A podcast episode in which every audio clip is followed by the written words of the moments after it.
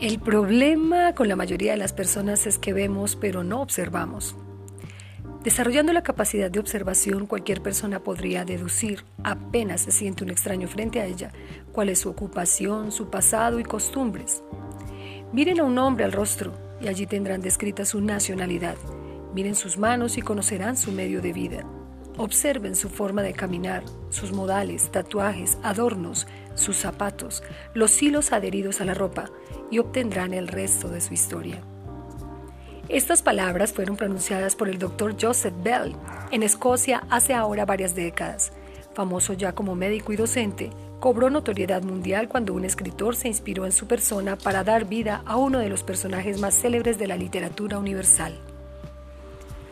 Se cuenta que mientras el doctor Bell estaba dando una clase a sus alumnos, ingresó un paciente a la sala. Con apenas dirigirle una rápida mirada, Bell señaló, este hombre ha sido soldado de un regimiento en Escocia, posiblemente formó parte de la banda. Sin embargo, el visitante negó enfáticamente tal supuesto, señalando que era zapatero. Pero Bell insistió y pidió a dos hombres que lo llevaran a la habitación contigua y le desnudaran. Cuando lo hicieron, Bell señaló una letra tatuada bajo el pecho. Esa letra era la D. Durante la guerra en Crimea, se marcaba con esa letra los desertores, y esta condición explicó la negativa del hombre que terminó confesando que no solo había sido soldado escocés en la guerra contra los rusos, sino que lo habían asignado a la banda del regimiento. Su forma de caminar, según explicó luego el doctor, era típica de los gaiteros de las tierras altas, mientras que su baja estatura hacía predecir con gran probabilidad de acierto que lo habían designado a la banda. Increíble, pero cierto. Tan cierto que Sir Arthur Conan Doyle uno de sus exalumnos le pidió permiso para utilizar varias de sus anécdotas en sus libros, a lo que accedió. El personaje real era tan brillante como el ficticio. La inusual sagacidad de aquel hombre se basaba en su manía de contemplar e interpretar los detalles. Uñas, dientes, cicatrices, calzado, ropa, callosidades. De cada información aparentemente trivial solía deducir un mar de cosas. La forma de hablar revela claramente la región de la cual proviene una persona, callosidades en el pulgar y en el índice su profesión, explicaba. Sus anécdotas son numerosas, pero una de las más memorables se originó cuando una persona, a quien Bell no conocía, entró en la enfermería. Varios alumnos presentes escucharon atónitos el siguiente diálogo. Veo que ha estado en el ejército, indicó el doctor luego de observarlo. Sí, señor. ¿Y hace poco que lo dejó? Sí, señor. ¿Suboficial? Sí, señor. ¿Destinado a Barbados? Sí, señor. Bell explicó que siendo el visitante una persona respetuosa, no se quitó el sombrero al entrar a la sala. Entre los civiles, no quitárselo es mala educación, no así en el ejército. Si hubiera dejado la milicia hacía mucho, hubiera tenido tiempo de adaptarse a las costumbres civiles. Su aire de autoridad y quizá la edad le sugirieron el cargo. Al notar que su enfermedad era elefantiasis, no dudó en decir que había estado destinado en Barbados, ya que solo en las Indias Occidentales era posible contraerla. Con tan admirable capacidad no es extraño que el Dr. Joseph Bell inspirara la creación de un personaje que cautivaría a millones de personas en todo el mundo. Quizá lo haya sentido nombrar alguna vez se llama Sherlock Holmes. Y no sería extraño que Doyle hubiera obligado a Sherlock Holmes a parafrasear a Bell cuando afirmó, la peculiaridad es casi siempre una pista. Cuanto más común es un crimen, más difícil es resolverlo. Basado en estos principios fue que John Douglas cobró popularidad y luego a colaborar con una división del FBI investigando crímenes que conmocionaron a la opinión pública. La función de Douglas consistía en estudiar los hechos y deducir el perfil psicológico y características físicas del delincuente, de tal manera que se pudiera deducir al máximo el número de posibles sospechosos e ir acorralando al culpable. No pocos pensaron que se trataba de una persona con dotes paranormales. Luego de las discutidas y combatidas teorías del umbroso, las estrategias deductivas de John Douglas marcaron un hito en la criminología. El delincuente suele dejar en el lugar del hecho muchas más pistas que las que imagina, y si no está al tanto de los adelantos de la ciencia, puede cometer descuidos fatales. Hoy día tiene que ser muy torpe el homicida que no borre sus huellas digitales de un vaso que tuvo en sus manos antes de cometer el delito, o el del pomo de la puerta. Hasta un niño sabe que con esto se le puede identificar, pero no todos conocen lo que significa la sigla ADN. No todos saben que si dejan caer un cabello en la escena del crimen, se verán muy pronto en dificultades, y más aún si dejan su semen en un cuerpo violado o una gota de sangre o una nota anónima. Lo primero que hizo Douglas cuando se investigaban los asaltos a los bancos fue pedirles a los cajeros que dejaran caer la nota con que los asaltantes comunicaban en varias ocasiones que estaban siendo asaltados. Algo así sucedió en el Banco de la República de Montevideo, mientras se disputaba un importante partido de fútbol y la mayoría de los empleados estaban distraídos mirando el campeonato mundial. En el momento de mayor tensión deportiva entró un cliente y uno de los cajeros se apresuró a atenderlo. El cliente le entregó una nota en la que afirmaba que tenía una bomba y la haría detonar si no le entregaba el dinero. Luego se fue sin decir palabra. Contando con esa nota y un grupo de sospechosos, cualquier experto de grafología hubiera podido desenmascararlo. La letra, a menos de que deforme intencionalmente, es tan particular como las huellas dactilares. Douglas investigó las condicionantes sociales que empujaban a un individuo a delinquir, al entorno familiar, situación económica, fracasos, complejos. No se puede admitir como lógico, por ejemplo, que un gerente de banco cometa una rapiña en vía pública, ni que una persona ignorante cometa espionaje industrial o una estafa con bonos del tesoro. Tras entrevistar a varios homicidas múltiples, notó que cinco características se repetían constantemente. La primera, enuresis. Significa dificultad de contener la orina mientras se duerme pasada la edad normal para tal problema. Segunda, la piromanía.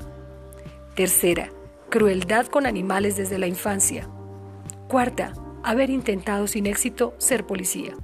Y quinta, una niñez desgraciada. El famoso asesino en serie Ed Kemper por ejemplo, había descuartizado a dos gatos de su hogar cuando los padres se separaron. También había pretendido ingresar al cuerpo policial, pero fue rechazado. Supongo que el motivo de tal deseo proviene de la oportunidad de usar un arma y el poder que implica tener autoridad y hacer pagar caro el daño que les ha hecho a las personas que odian o aquellas que les asimilan. Por supuesto que la niñez de Kemper no fue nada agradable. Una de las anécdotas que más impresionó a Douglas fue la siguiente. En 1979 desapareció Eda Kane, de 44 años, ejecutiva bancaria, durante una excursión a una ladera de San Francisco. Al día siguiente, la policía halló su cadáver desnudo y de rodillas, con un tiro en la nuca. Al año y en la misma zona, una joven de 23 años y otra de 26 con diferencia de pocos meses entre ambos homicidios, fueron asesinadas. Poco después, a unos 30 kilómetros al norte de San Francisco, se encontraron los cadáveres de tres mujeres y un hombre en un parque. La opinión pública estalló. Toda la policía se puso tras los pasos del homicida, pero solo se contaban con informaciones contradictorias por parte de supuestos testigos.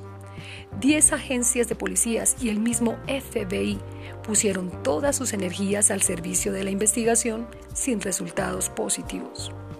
Hasta que alguien dijo, envíen a Douglas a San Francisco. John se abocó a estudiar los informes y fotografías y notó que todos los delitos fueron cometidos en lugares arbolados. Pocos días después dio una conferencia en un salón repleto de policías y en resumidas cuentas aventuró lo siguiente. El criminal era antisocial y con baja autoestima. Tenía escasa facilidad de palabras y nula capacidad de convicción. Todas sus víctimas tenían buena condición física. La chica de 26 años, por ejemplo, era deportista. Así que seguramente les atacó sorpresivamente y por la espalda provenía de una familia perturbada. Posiblemente ya había cumplido una condena por violación o intento de violación. Era blanco, Con seguridad, un hecho inusual desencadenó su actitud homicida, pudiendo ser el nacimiento de un niño o la pérdida de su mujer. Tenía alrededor de 35 años, inteligencia superior. En la niñez sufrió enuresis o cometió actos de piromanía, así como crueldad con animales. Por lo menos de dos de estos tres rasgos se darían en su persona. Tenía indudablemente un trastorno del lenguaje. Douglas debió explicar a los incrédulos asistentes que dedujo que era blanco porque esta clase de delitos se produce generalmente entre individuos de la misma raza. Y en cuanto al trastorno del lenguaje, que podría ser tartamudez, se desprendía del hecho siguiente. Siempre atacaba en lugares solitarios.